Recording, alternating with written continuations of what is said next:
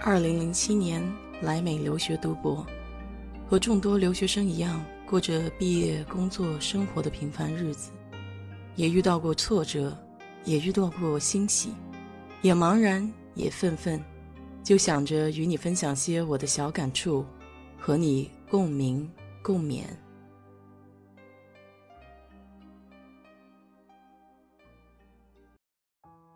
嗨，你好。我是 DJ 水色淡子。这两天看到很多美国知名企业都申请了破产或是破产保护，比如百年老店 Nemo Marcus、服装品牌 J Crew，还有租车公司 Hertz。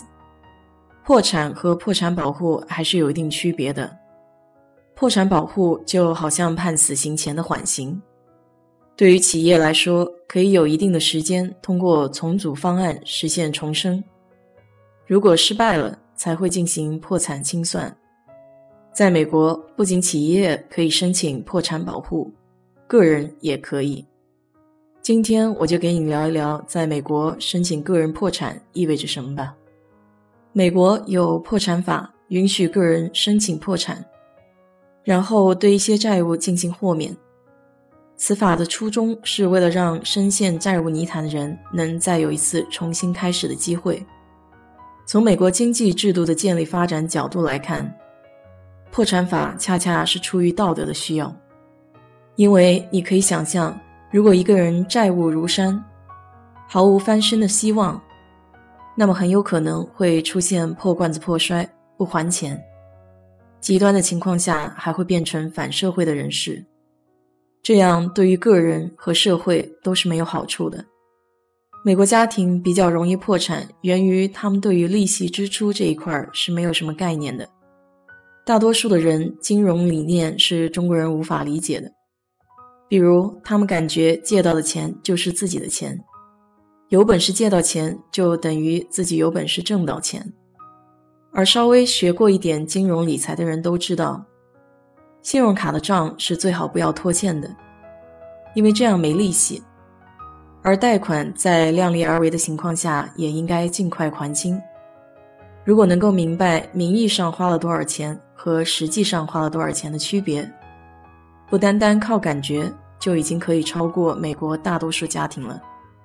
举个例子来说，如果家里要买一台电视，同样一台电视机，第一个销售员告诉你。需要一千美金，美国人会倒吸一口凉气，说：“好贵啊，买不起。”而另外一个销售员换了一种方式，说：“可以直接拿回家，不用钱，然后以后每个月还九十九块，两年付清。”这时候美国人就会表示：“真便宜，白拿一个电视机，一个月才九十九块钱，绝对付得起。”以此类推，所有喜欢的物件都建立在这样超前消费的基础上，债务当然是越来越高了。个人破产就是宣告对个人的所有收入来源进行控制，对个人的财产进行控制，而豁免债务是有条件的，除了日常的基本生活费用，还有生活保障，所有的钱都会属于债权人。而且部分债务的豁免也不是说马上就可以，比如在美国就需要七年到十年，这个期间需要不断的还债，所以一旦申请破产之后，虽然可以豁免部分的债务，但后果还是比较严重的，首当其冲的就是个人的信用会被降到最低，接下来的若干年就不要再想着可以借到钱了。然后很多个人的拥有物品也都会被拿去拍卖还债。如果有两套房或者以上，非自己住的房子都会拿去拍卖。如果申请破产的人只有一套自住房，并且房子的贷款也已经还完，不欠银行了，这套房子是不会收走拍卖的。